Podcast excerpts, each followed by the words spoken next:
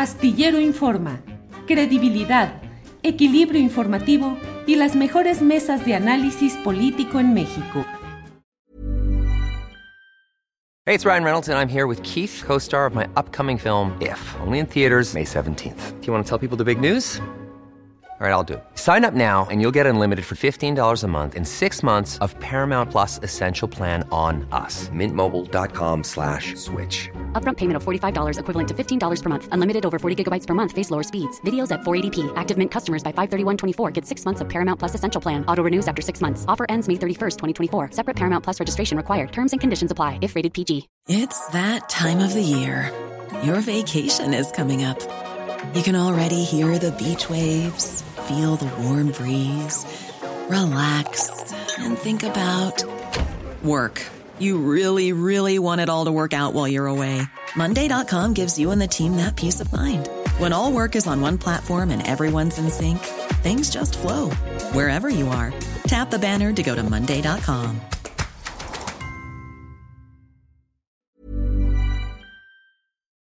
Sobre el triunfo de Javier Milei como presidente de Argentina. Hoy queremos revisar, aunque pareciera muy poco el tiempo que ha pasado desde el reconocimiento del triunfo eh, con ah, la felicitación que hizo Sergio Massa, el opositor, en la final a Milei, aunque han pasado muy pocos días, muchas cosas políticas van sucediendo, económicas, y de ello queremos hacer este primer corte de caja a este jueves 23 de noviembre y para ello están con nosotros y les agradezco que estén aquí Fernando Buenabad y Federico Bonazo, a quienes saludo. Fernando, buenas tardes. Muy buenas tardes, Julio. Un abrazo, Federico, desde, desde una Buenos Aires soleada y calurosa el día de hoy. Eh, un gran abrazo. En más de un sentido también. En más de un sentido. Gracias, Fernando. Federico, buenas tardes. Buenas tardes, Julio. A ti, a los que nos escuchan. Para mí es un lujo estar eh, conversando con Fernando, a quien leo siempre y admiro tanto su, su poder de síntesis, su calidad reflexiva. así es. Coincidimos. En un ratito más seguramente se conecta Paula Mónaco Felipe, pero periodista. Eh, vamos avanzando. Fernando Buenavad, ¿qué ha pasado entre ese domingo en el cual, bueno, pues eh, la información específica fue el triunfo de Javier Milei pero de entonces a hoy, aunque son pocos días, pareciera que ha pasado ya mucho tiempo en términos políticos y económicos. ¿Cuál es el primer saldo que vas viendo de esta irrupción de mi ley en la política argentina, Fernando? Pues yo me pregunto más bien qué no ha pasado.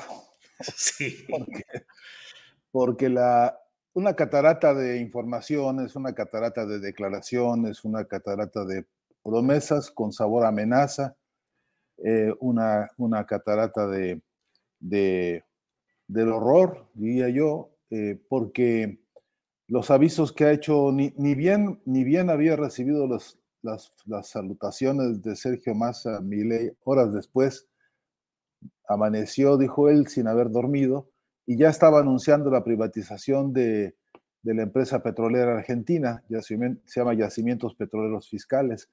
Em, ya incluso estaba prometiendo que atrás de esa iniciativa de, privatización, eh, la privatización del agua, del servicio público del agua, ya estaba hablando así con, una, con un desparpajo desconcertante de que, de que probablemente va a haber eh, protestas en las calles, que, que bueno, que dentro de la ley todo, fuera de la ley nada, entendiendo lo que para ellos implica la ley, ¿no? Que básicamente significa palos y patadas y, violencia y represión, em, porque, porque está claro, pues, que ellos tienen medido el, tiempo y las condiciones.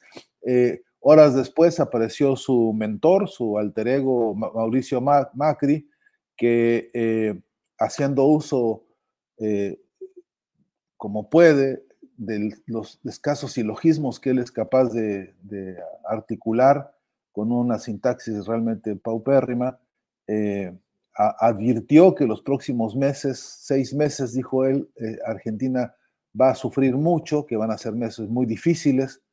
Eh, lo cual en boca de él, pues es, es toda una, toda una editorial macabra, ¿no? Tomando en cuenta las cosas que ya hizo y, los padecimientos que este pueblo ya tiene por culpa de las gestiones del propio Macri. Bueno, eh, y, advierte y dice, para poder controlar a los orcos, eso es muy interesante la, alusión que él hace, porque están fabricando su enemigo, están, están fabricando. Y dijo además que había que controlar, que había que ayudar a, a Milei a, que, a que las cosas funcionaran incluso llamó a la juventud para que enfrentara a todos estos orcos que se van a presentar para afear el paisaje en las calles con protestas y eso. Em, de, modo que, de modo que hay un clima, por un lado, de incertidumbres. Ya, ya esta mañana incluso se ratifica algo que desde ayer empezó a decirse, Julio, que es que van a, no van a pagar los aguinaldos de los trabajadores del Estado, que, em, que van a cortar el presupuesto, dice mi ley, en un 15% del Producto Interno Bruto eh, dice que va a privatizar las aerolíneas argentinas y, en fin, sigue la retaíla de, vocación privatizadora. Eh, no se ha movido el, precio del dólar ilegal, que para muchos es como un referente alma mater de la economía, eh, y, escasamente ha aumentado 100 pesos, algo así, 150 pesos en algunas horas. Este, hoy se cotiza en 1075 o algo más este, por dólar del llamado extraoficial o el, dólar ilegal, y eso dicen algunos que es, una buena noticia. También dicen que es buena noticia que las acciones de, Argentina en Wall Street y en los, en los cenáculos estos del bursátiles, em, que están subiendo mucho y que dicen ellos que eso es una buena noticia, mientras que para las empresas, claro, para los empresarios, para los, para los, para los este, potentados, ¿no? para la oligarquía argentina, pero en, términos reales para, para la población. Lo que sí hay, Julio, hoy el clima es incertidumbre, muchas dudas, y ya yo ya escuché algunos que, que sé que votaron por mi ley empezar a tener un arrepentimiento porque ya les dijeron incluso en sus oficinas y sus trabajos que van a echar a mucha gente de los, del trabajo y que el, aguinaldo no llega y que probablemente el sueldo se recorte para el próximo año. Eh, así el clima, Julio. Bien, Fernando. Bienvenida Paula Mónaco Felipe, que ya está con nosotros. Gracias, Paula. Hola, buenas tardes. Mucho gusto. Gracias por la invitación y perdón por la llegada tarde. No, hombre, no, hombre, un minutito. No, no pasa nada. Paula Mónaco, ya estamos aquí. Vamos con Federico Bonazo a pedirle su primer corte de caja sobre la situación del triunfo de Milei de este domingo a este jueves, que parece poco tiempo, Paula, pero eh, cuántas cosas han sucedido. Federico Bonazo, tu primera lectura, por favor. Sí, em, Fernando ha hecho una síntesis magnífica con tantos de los elementos que están en juego para un análisis que, como bien dice él mismo también, está plagado todavía de incertidumbre. Em, necesitamos ver al Milei presidente, necesitamos ver las políticas públicas eh, ya concretadas o intentándose concretar ante un territorio político que hay que decirlo es bastante adverso en, fuerza a mi ley. No hay un solo gobernador de la libertad avanza en la Argentina. Eh, hay minoría de, representantes de su espacio político en el Congreso, aunque también la alianza con el macrismo va a potenciar muchas de estas reformas eh, que este hombre va a mandar al legislativo y además que va a intentar impulsar con decretos.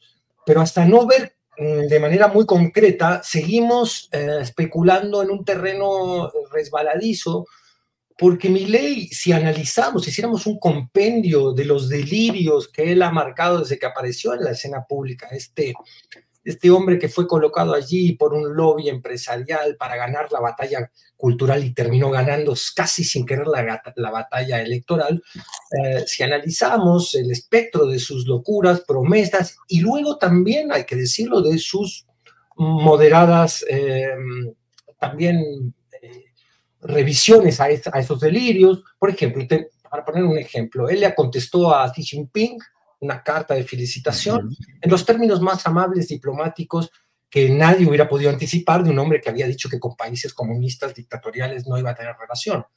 Eh, es decir, todavía no podemos calibrar del payaso al presidente con qué nos vamos a encontrar en cuanto a políticas públicas. Sí podemos tener mucha alarma. Yo no sé, Fernando, cómo lo está viendo ya, de, porque tú estás allá, entiendo, en Buenos Aires, Fernando, ¿es cierto eso?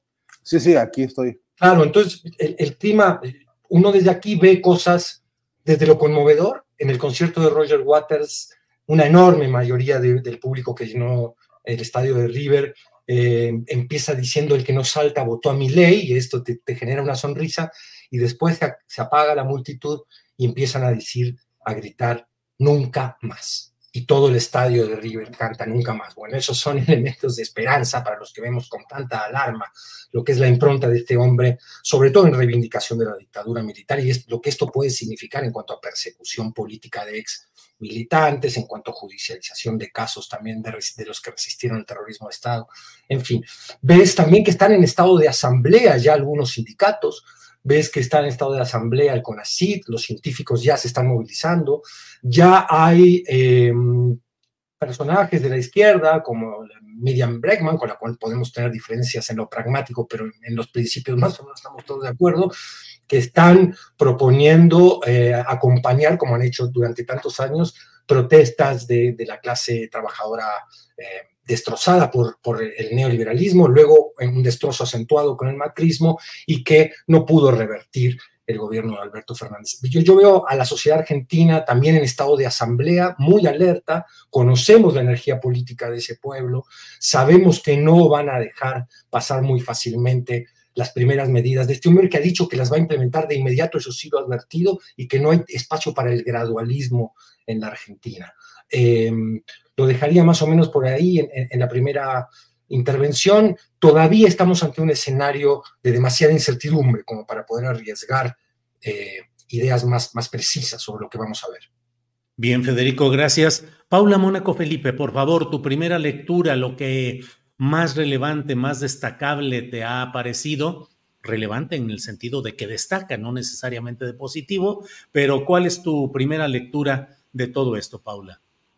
Pues a lo que decían Fernando, que alcancé a escuchar, y, Fede, eh, le sumo, hilando desde esta parte que decía Fede al final, la incertidumbre, así como hay mucho, mucha gente organizándose, sindicatos y, dentro de distintos espacios para, pues para resistir a, este achicamiento del Estado que plantea mi ley. Yo lo que veo a la distancia, porque estoy en México y tampoco puedo hablar como si estuviera en Argentina, es que en esa incertidumbre y las angustias que generan estas, primero las propuestas que lo llevaron al poder y segundo las ideas que ha soltado en estas primeras horas, eh, creo que además de incertidumbre y angustia, hay como sorpresa e inquietud en nombres que empiezan a aparecer, que empiezan a sonar para el gabinete de mi ley.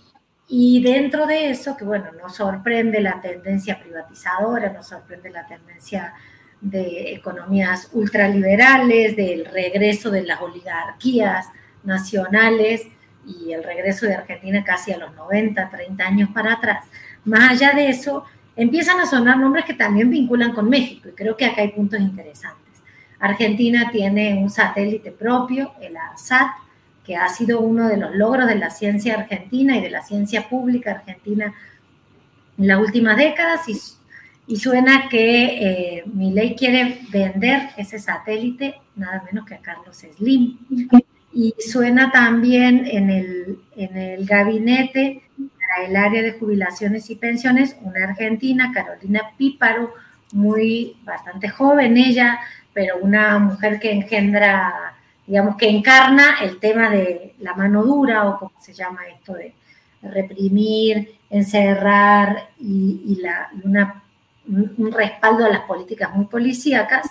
Eh, y se, habla junto con ella de Juan María Verón, Juan María Verón no me quiero equivocar para para leerlo, pero es alguien que viene con, del mundo de la industria y de las inversiones, vinculado a Santander, a HSBC y vinculado al trabajo hecho en las privatizaciones y en los manejos de estos últimos años del sistema de pensiones en México, que es un lugar donde todos trabajamos y nadie vamos a tener ni fondo para el retiro ni pensión de quienes somos eh, de menos de 50 años o por ahí.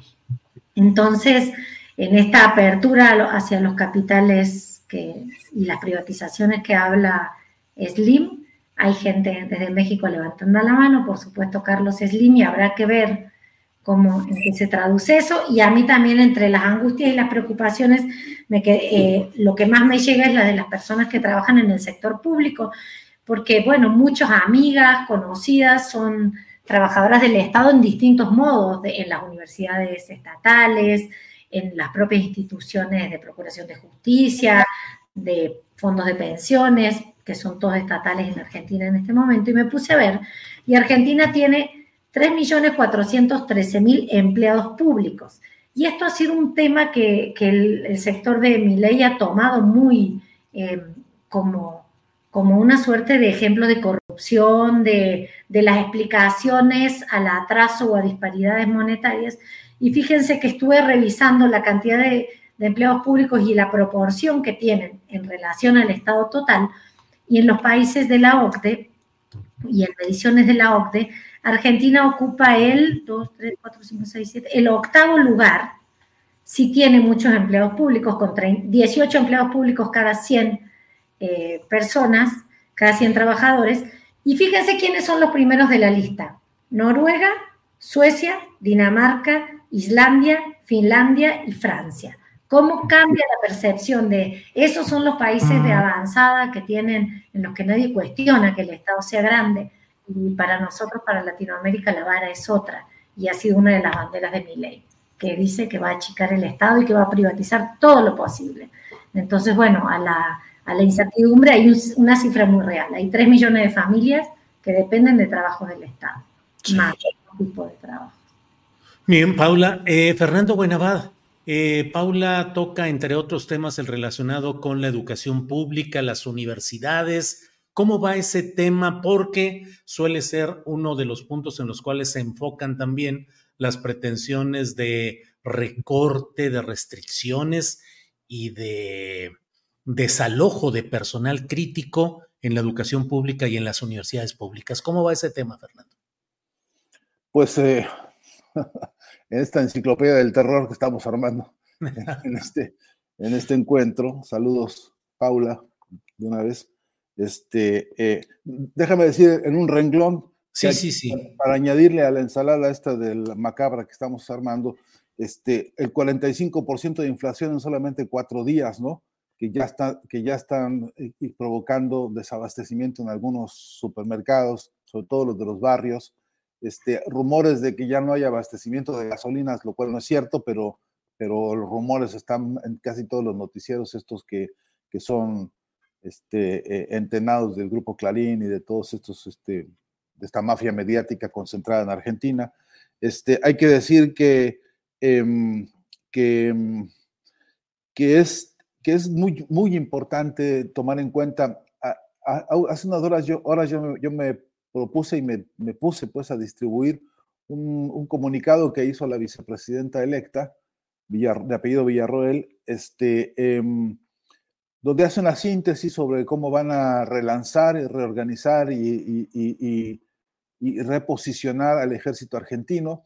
En ese ejercicio que esta, esta señora hace, eh, habla de recuperar la moral del ejército argentino, recuperar su prestigio, recuperar los salarios, recuperar la formación, recuperar las armas, actualizarlas, reposicionar las logísticas, actualizar las, estrategias de defensa, sin decir cuáles, porque todavía no se define bajo qué amenaza está la Argentina hoy que necesita todo esto, pero entre otras cosas, eh, en esa agenda que ella presenta está el desarrollar los servicios de inteligencia para frenar, dice, dice ahí en el, discurso este, eh, este, estos pensamientos eh, em, pues que en las universidades están haciendo adoctrinamiento, que es la palabra que ella usa. Eh, y ya induce que habrá trabajos de inteligencia del ejército para, para, darse cuenta de hasta qué punto las universidades han sido tomadas por personas que adoctrinan eh, en lugar de educar.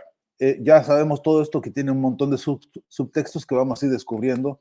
Efectivamente, como, como, como ya se dijo, ni bien estos entren en acción, porque eh, todo esto que estamos hablando hoy es preliminar a la, auténtica toma de posesión que será el día 10 de diciembre cuando ya veremos el paquetazo en acción, ¿no? Como ellos le llaman ahora mismo.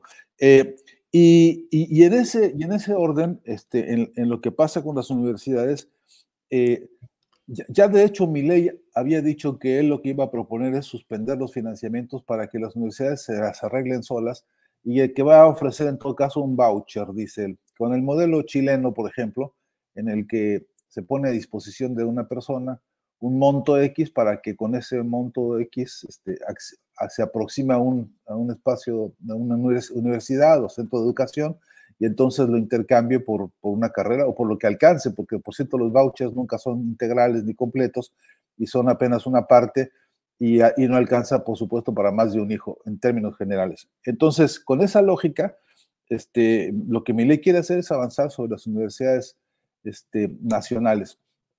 Eh, bien, y, y, y, lo que me preocupa principalmente, y a esta hora, porque ya empiezan a verse, yo trabajo en una universidad de, de estas, en, en, el conurbano, conurbano bonaerense, en, la localidad de Lanús, este, y, lo que ya sabemos es que se resiente ya un proceso de ajuste económico que, sin haber tomado posesión mi ley, ya se deja ver porque 45% de inflación quiere decir, en cuatro días quiere decir que el recibo de luz de la universidad, de una universidad muy grande, va a llegar a golpear los muy magros ingresos que se tienen.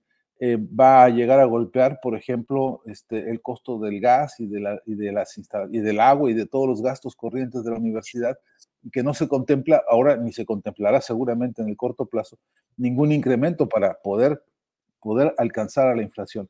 Eh, y esto ya es un problema. Pero el más grave de todos es que ya empieza a discutirse que cómo nos defendemos de la, de la persecución ideológica, Julio, porque algunas, algunas universidades como la que yo, en la que yo trabajo, que, que se declaran, por supuesto, Universidad Nacional y Popular, universidad pública y gratuita, con orientación a la historia misma directa y concreta de la patria grande, eh, eh, Ahora, bueno, hay tendencias que están diciendo desde, desde los grupos de mi ley que no, que hay que dedicarse a estudiar las ideas y que el, que el debate tiene que circunscribirse casi a, un, a una especie de oficio de diccionario, ¿no? Para ver qué, realmente qué significan las tendencias o las corrientes.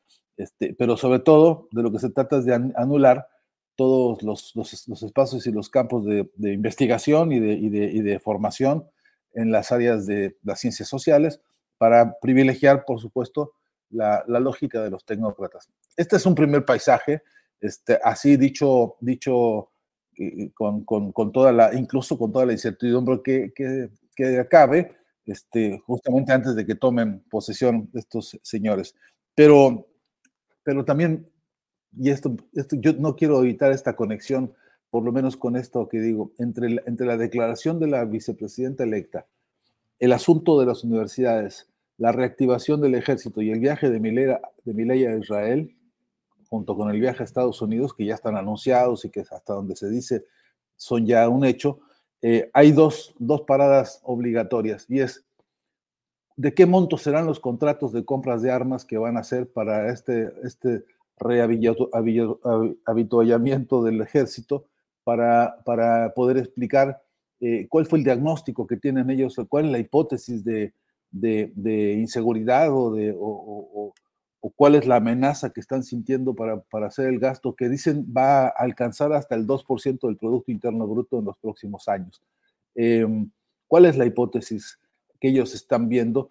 Y, será, será, me parece, un trabajo central de, análisis, transparentar el financiamiento de esta estrategia de defensa para poder ver con qué negocios de Israel, del, del, por supuesto del complejo militar de Israel y de Estados Unidos eh, están pactando lo que están pactando, porque no, no me sorprendería encontrar ahí nombres que son los mismos que han financiado la campaña de mi ley. Bien, Fernando, gracias. Federico, eh, a reserva de los detalles que puedas comentarnos, leo en página 12, el diario argentino, eh, señalan o recuerdan lo que dijo el propio Milei a 48 horas de haber ganado las elecciones. Dijo, no tenemos plata. Esas obras pueden ser entregadas al sector privado, que las termine el sector privado. No tenemos plata. Esto al anunciar además prometer un ajuste fiscal eh, del 15% del Producto Interno Bruto solo en 2024, advirtiendo que si no hacemos el ajuste, nos vamos a una hiperinflación con 95% de pobres y 70% de indigentes. Página 12, en una nota y un reportaje escrito. Hey, it's Ryan Reynolds, and I'm here with Keith, co star of my upcoming film, If, only in theaters, May 17th. Do you want to tell people the big news? All right, I'll do it. Sign up now and you'll get unlimited for $15 a month in six months of Paramount Plus Essential Plan on us. Mintmobile.com slash switch. Upfront payment of $45 equivalent to $15 per month. Unlimited over 40 gigabytes per month. Face lower speeds. Videos at 480p. Active Mint customers by 531.24 get six months of Paramount Plus Essential Plan. Auto renews after six months. Offer ends May 31st, 2024. Separate Paramount Plus registration required. Terms and conditions apply if rated PG. Hiring for your small business? If you're not looking for professionals on LinkedIn, you're looking in the wrong place. That's like looking for your car keys in a fish tank.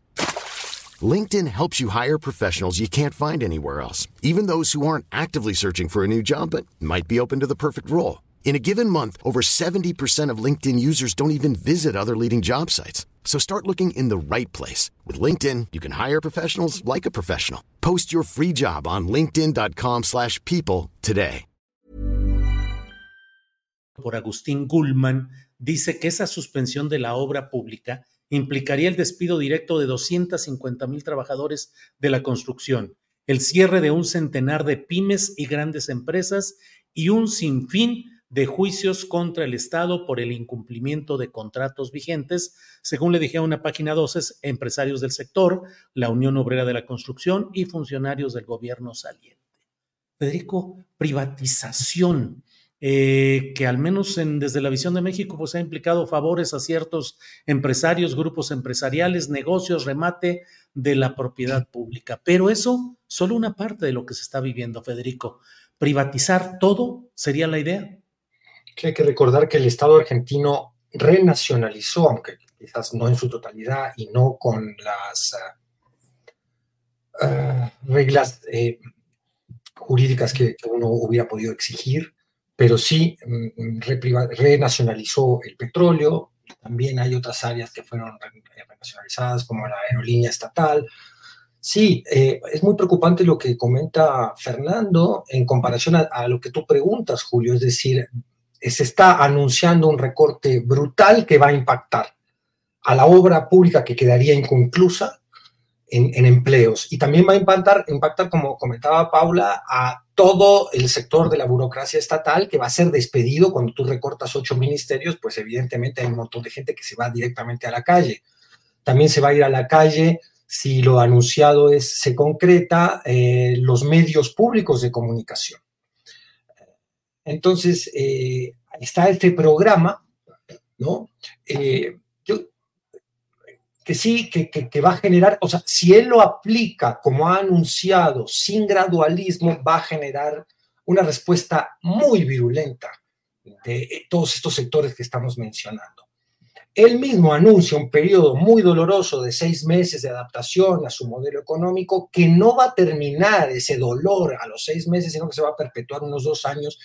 Lo dijo hoy en una entrevista en las dos voces, se va a perpetuar dos años eh, con una inflación latente. Ahora, si se, va a recortar el gasto público, pero se va a invertir en armas para revitalizar, o sea, para otorgarle no solo ah, un orgullo perdido a estas Fuerzas Armadas, tantas de las cuales eh, hay protagonistas aún vivos de crímenes de lesa humanidad que están en la cárcel, sino solo se va a reinvertir eh, narrativamente en, recuperar el prestigio de esos héroes nacionales que reprimieron, que mandaron a los chavitos eh, a las Malvinas a pelear desprotegidos, en fin, esa brutalidad que atestiguó el mundo llamada dictadura militar argentina del 76 al 83, pues imaginémonos ya realmente no solo que hay una falta a esta eh, supuesta disciplina fiscal que le está anunciando, sino que hay una redistribución de recursos directamente desde sectores como el Ministerio de la Mujer van a pasar ahora al sector militar. Muy, muy preocupante. Yo intentando qué sé yo, ordenar en mi cabeza las áreas de análisis que despierta esta situación histórica inédita que está eh, viviendo la Argentina, eh, diría que, que, está el universo ético, ¿no? Un personaje de esta falta de calidad, de ética, abierto homófobo, abierto racista, como hemos visto en un video que anda circulando ya en México, donde vino a doctor, cuando vino a adoctrinar a todas las bases panistas y a llamarlas mala derecha, porque eran unos blandengues, eran unos derechistas buenonditas, digamos. Había que radicalizar el derechismo. Eh, eh, él es también un vocero de la reacción al patriarcado, al, del patriarcado al feminismo, un vocero de la reacción a los derechos de las minorías LGTB más. Eh, es claramente un personaje, además está colocando en puestos del futuro gabinete a personas que han declarado abiertamente su desprecio por la agenda igualitaria de derechos, es claramente un antiderecho, ¿no? Después tenemos la dimensión psicológica, qué tan loco está o qué tan ha sido un buen actor nada más porque un loco impulsivo, bueno, por supuesto va a haber un sistema que lo va a acotar, que lo va a controlar, como vimos un poco lo que pasó en Estados Unidos con Trump, que resultó menos loco en algunas cosas de las que había anunciado, aunque después se mandó la toma del, capital, del Capitolio que imitó Bolsonaro, ¿no? Todos estos eh, personajes labrados y entrenados por, por la misma agenda de la derecha, de la ultraderecha internacional. Después está qué tanto va a ser eh, un macartista, un autoritario, qué tanto va a haber persecución. Lo que anunciaba Fernando es muy peligroso, muy angustiante eh, para los que vivimos o somos hijos ¿no? de personas como mis padres que fueron perseguidos políticos en Argentina. Em, después está la dimensión económica, donde se abren miles de preguntas, ¿qué va a hacer con la jubilación? ¿Qué va a hacer con el ajuste del FMI? Eh, ¿se, va, ¿Se puede instalar hoy un anarcocapitalismo? En, la Argentina, va a dolarizar o no va a dolarizar, va a terminar o no va a terminar con el Banco Central. Después tenemos la dimensión de la política internacional. Hasta ahora se ha visto moderado, si Lula quiere venir, que venga, pero también ha, invitado a Verástegui, ha invitado a Bolsonaro, ha invitado a todos sus amigos, que los que no puedan venir, irá él rápidamente a rendirles pleitesía, empezando, como bien señalaba Fernando, por Estados Unidos y por Israel. Su política exterior ya tiene una declaración siniestra. Él está a favor de que se establezca un acuerdo con Hamas para la devolución de los, ah, de los rehenes, pero que no implique, por favor, dice mi ley, un cese al fuego. El cese al fuego tiene que continuar. Es decir, es un personaje al cual la muerte cotidiana de cientos de niños y niñas palestinas le viene sin cuidado. Después, en fin, eh, hay varios elementos de juicio. Cada uno de ellos, estos que yo he mencionado y seguro hay muchos más, abre una, un universo especulativo. Bien, Federico. Eh, mira, eh, Paula, antes de eh, que nos des tu punto de vista, déjame compartir este video, digo, esta imagen de Donald Trump, que Javier Milei agradece al presidente Donald Trump le dice, su presidencia fue un ejemplo para todos los que defendemos las ideas de la libertad y espero conocerlo pronto. No tenga dudas de que vamos a hacer Argentina grande otra vez. Viva la, la libertad, carajo. Eso luego de que el propio equipo de Donald Trump ha puesto el mensaje de felicitación al propio Milley. Y por otra parte, está también eh, este Eduardo, este tuit de Eduardo Verástegui que dice, ante la invitación que me ha hecho llegar el presidente electo de Argentina, Milei, para acompañarlo en el acto de traspaso de mando el próximo 10 de diciembre, confirmo mi asistencia. Será un honor acompañarlo, señor presidente. Paula, ¿cómo ves esas eh, relaciones entre los grupos eh, políticos de derecha y de ultraderecha que justamente en noviembre del año pasado se reunieron en la Ciudad de México en una conferencia política de acción conservadora con un mensaje videograbado del propio Donald Trump y donde llamaron presidente, que sería presidente de México, el propio eh, Verástegui. Eh, estamos en presencia de una acometida de estos grupos de derecha y ultraderecha que puede ir ganando posiciones, Paula.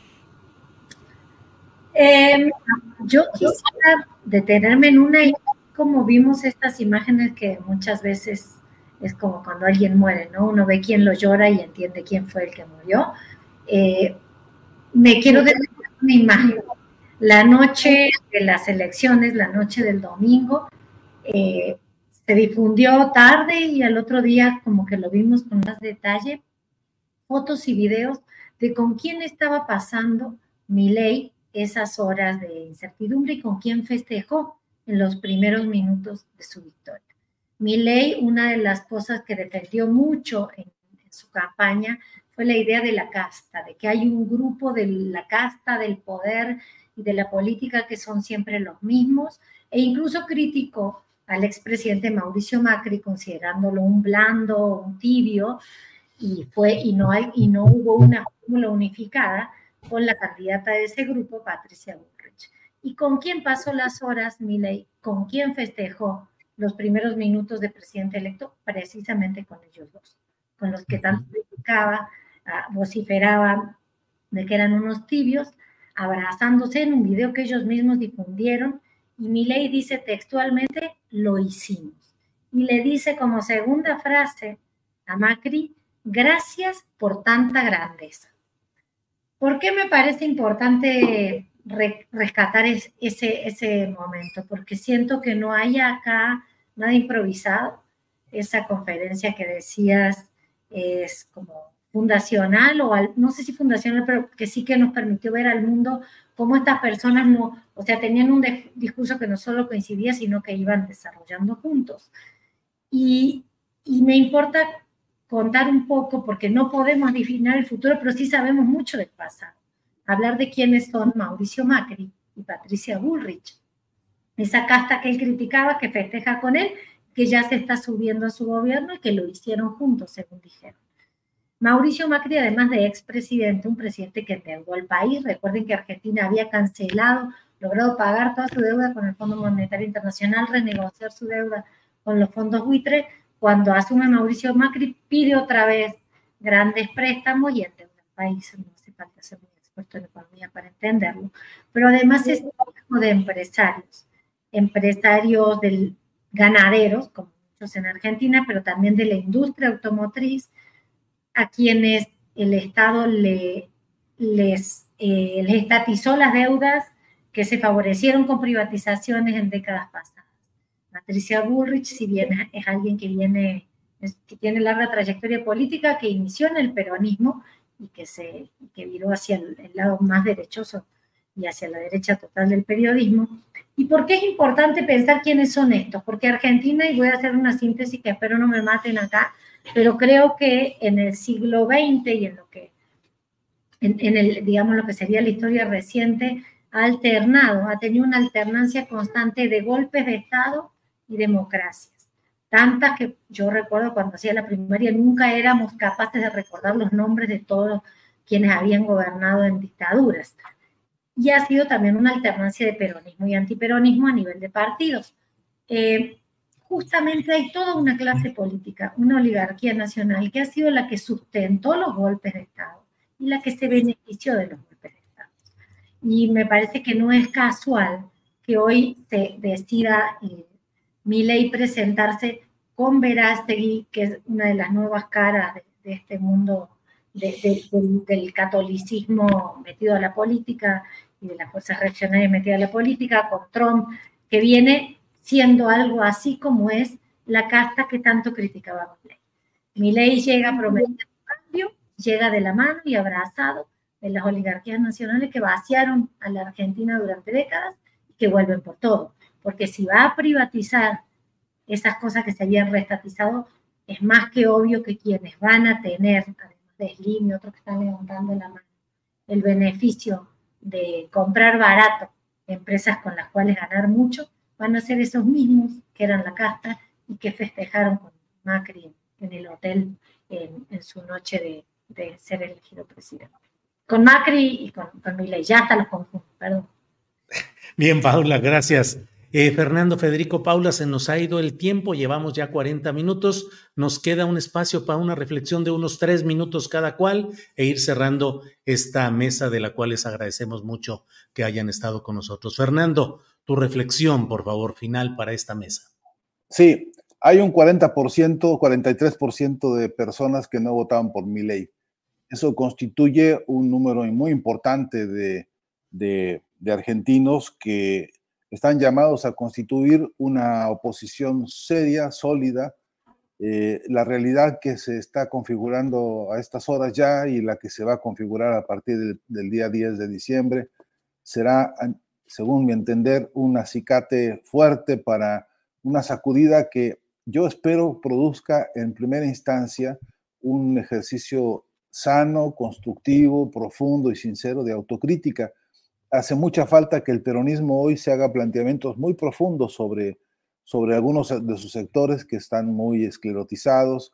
Eh, hay necesidad de que la juventud peronista eh, eh, ejerza un proceso de superación de, de, algunas estructuras y de modelos organizativos que también se ven ya ah, bastante anquilosados, bastante superados.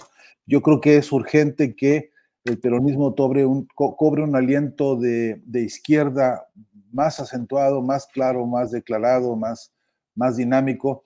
Eh, ojalá no una izquierda en el sentido como también hay que discutirla de manera crítica y autocrítica en, toda la región, y una necesaria recomposición de las fuerzas, además de todas las alianzas posibles.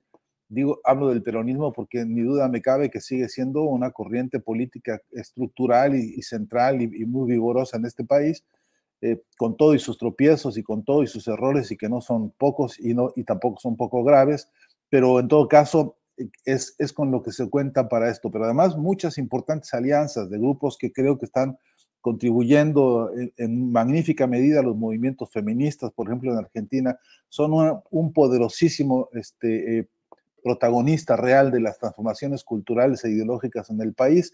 Creo que hay una posibilidad magnífica de, re, de reconceptuar las estrategias de la, de la academia, de la ciencia, que hoy también está urgiendo, urgida de un buen movimiento filosófico profundo, recuperando las importantes tradiciones filosóficas desde la Argentina. Y creo, por último, que eh, es crucial que haya un aliento internacionalista muy importante en la construcción de esta oposición nueva, porque Argentina ha padecido mucho tiempo un enclaustramiento con una especie de nacionalismo muy tosco que no ha permitido hacer tareas de integración política más abiertas, más dinámicas, más frescas en la región. Eh, por cierto, en el paisaje en el paisaje internacional que se está presentando para Latinoamérica con todos estos personajes multiplicándose. Están alebrestados todos, están ahora este, eh, ensoberbecidos, están, están con tono triunfalista, etcétera.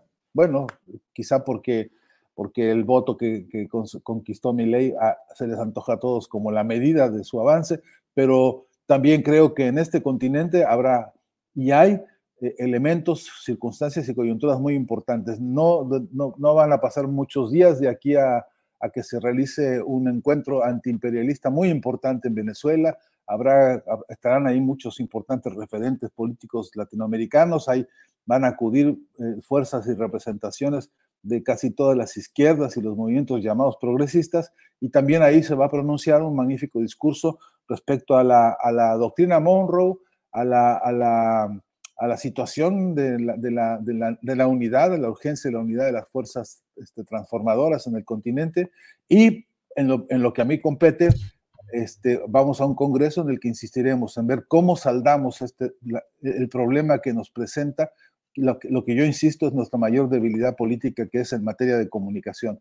Mientras no tengamos una fortaleza profunda, abierta, dinámica y muy fresca de comunicación política, lo que es verdad es que seguiremos, seguiremos siendo derrotados por el engaño y por estos personajes que son, por supuesto, los dueños de los medios. Gracias, Fernando. Federico Bonazo, por favor, una reflexión final. Poco que agregar en cuanto a, lo que comenta Fernando como, como consejos de resistencia, como consejos de que la porción decente de la humanidad, aquella que no puede vivir su propia felicidad o realización si ve que al, al lado uh, tiene un prójimo que sufre, que, que, que, la está pasando mal, esa gente que tiene un sentido humanitario de la existencia, un sentido solidario, tiene que ejercer uh, una resistencia a el brutal avasallamiento del egoísmo que estamos viendo en el mundo, un egoísmo inescrupuloso que ya ni siquiera disimula ni su estulticia ni su vocación homicida. En ese sentido, la crítica que debe hacer la izquierda argentina eh, debe estar también, ojalá estuviera acompañada por una crítica de la izquierda regional. No podemos tener casos de corrupción en nuestros propios gobiernos y ocultarlos debajo de la mesa e intentar justificarlos. Hay que castigarlos de la manera más directa y, y, fuerte posible. No podemos tampoco eh, seguir sin pelear por, salario digno, eh, trabajo genuino, un trabajo con prestaciones. No podemos seguir eh, gestionando el capitalismo si esto significa precarizar las condiciones laborales de, grandes sectores de la población. Esa, esa crítica es fundamental para después volcarla y que complemente, y aquí intento este, acentuar lo que decía Fernando, una estrategia de comunicación que ya estamos viendo, que ya estamos viendo, un ejemplo sería la base, de lo que ha hecho Pablo Iglesias desde España, que es decir, una comunicación no solemne, tonta, teórica, aburrida, sino dinámica, inteligente, que no, sea, no, no tenga miedo también de llamar a las cosas por su nombre y, dar, y de dar ciertas peleas que quizás en el corto plazo pueden generar rechazo, pero que si se abona una cultura política de la discusión pública, de, estimular una discusión rica, puede tener grandes resultados en el mediano plazo. Finalmente estamos viendo la vieja pelea entre el darwinismo social que quieren instalar estos señores eh, ya de manera descarada eh, contra la idea de la solidaridad, de una sociedad solidaria. Eh, eso es lo que también se dirime clara, muy, muy nítidamente hoy en esta Argentina que tanto nos preocupa a todos. Gracias, Federico. Paula Mónaco Felipe, por favor, tu reflexión final en esta mesa. Pues solamente agregar que en estos días hemos visto, bueno, me, ha sorprendido para bien y para mal la, la atención de, de, la opinión pública mexicana, no de los medios, sino de las personas en redes sociales a este tema. Una atención donde se van intercalando personas preocupadas por el futuro de Argentina, por la conquista, la pérdida de derechos conquistados, con una avalancha de odio eh, y de personas que, que entre comparten las ideas de mi ley, parecieran festejar lo que se va a poner horrible y que insultan una cloaca, pues, al mejor estilo Trump, al menos a mí en redes me ha llovido como que abrieron la cloaca. Eh, de la, así como incluso a esos dos sectores, a los que les duele y les preocupa Argentina, como a los que están tomándolo de una manera que no termino de entender, les diría que ojalá y pudieran y pudiéramos seguir con la mirada atenta a esto, ¿no? Que no sea solo la coyuntura de la nota ahora de lo que pasó, quién ganó las elecciones y qué sigue, eh, que de hecho pocos le dan una continuidad como le estás dando tú, Julio, y espacio de análisis como más profundo de los dos minutos del reporte del día. Eh, seguir atentos porque es un libreto que se repite en América Latina un libreto del que no estamos librados aquí en México, que tiene que ver con nuestra historia.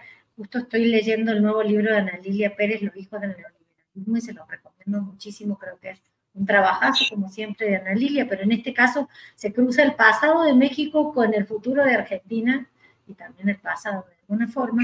Pero estar atentos no solo porque son historias similares, sino porque hay elementos nuevos no es un libreto que se repite idéntico, aunque la historia va en círculos, como decía, gira, gira en redondo, decía García Márquez, en, en, Cien años de soledad, hay algunas variaciones, y esto que señalaba Fede, por ejemplo, de el poder a las Fuerzas Armadas, es un aspecto que nos preocupa del presente en México, y es un aspecto que se está fortaleciendo en la idea del nuevo gobierno de Argentina, a ver qué hacen en lo concreto, y es un aspecto de los, de los que nos preocupan en el mundo, ¿no? Uno de los que aplaude a mi ley hoy es Bukele, alguien que ya será juzgado por delitos de lesa humanidad, esperemos por lo que está haciendo. Entonces nuestras historias se van cruzando, no es tan lejano lo que pasa allá, ni es tan diferente de nuestra historia reciente y de algunos debates del presente. Sigamos viendo eh, esos cruces porque de alguna forma son parte de nuestra misma historia.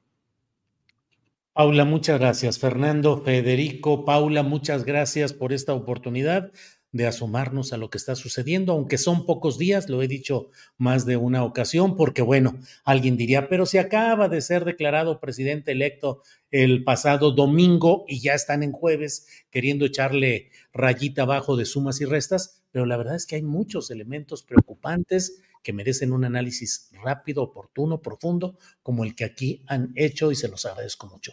Fernando, muchas gracias, buenas tardes, abrazo solidario contigo, Fernando. Un abrazo grande desde Buenos Aires y aquí cualquier cosa que yo pueda hacer y compartir, este, cuenta conmigo, ¿no? Gracias, Fernando, muy amable. Federico Bonazo, gracias y buenas tardes. Abrazo, Julio, a Fernando, a Paula también y a la gente que nos escuchó. Paula, muchas gracias, buenas tardes. Gracias, Julio. Saludos a todos y un gusto, un disfrute estar aquí. Hola, buenos días, mi pana. Buenos días, bienvenido a Sherwin Williams. ¡Ey! ¿Qué onda, compadre? ¿Qué onda? Ya tengo lista la pintura que ordenaste en el ProPlus app. Con más de 6.000 representantes en nuestras tiendas listos para atenderte en tu idioma y beneficios para contratistas que encontrarás en aliadopro.com. En Sherwin Williams somos el aliado del PRO.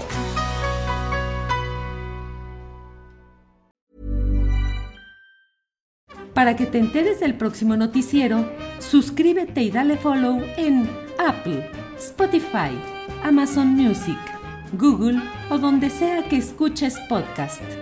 Te invitamos a visitar nuestra página julioastillero.com.